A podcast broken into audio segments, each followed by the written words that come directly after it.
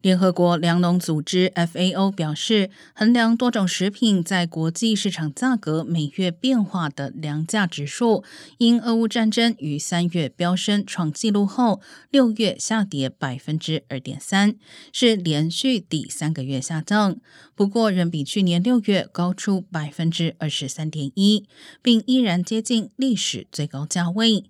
整体来说，谷物下跌了百分之四点一，小麦下跌百分之五点七，为三月以来首次。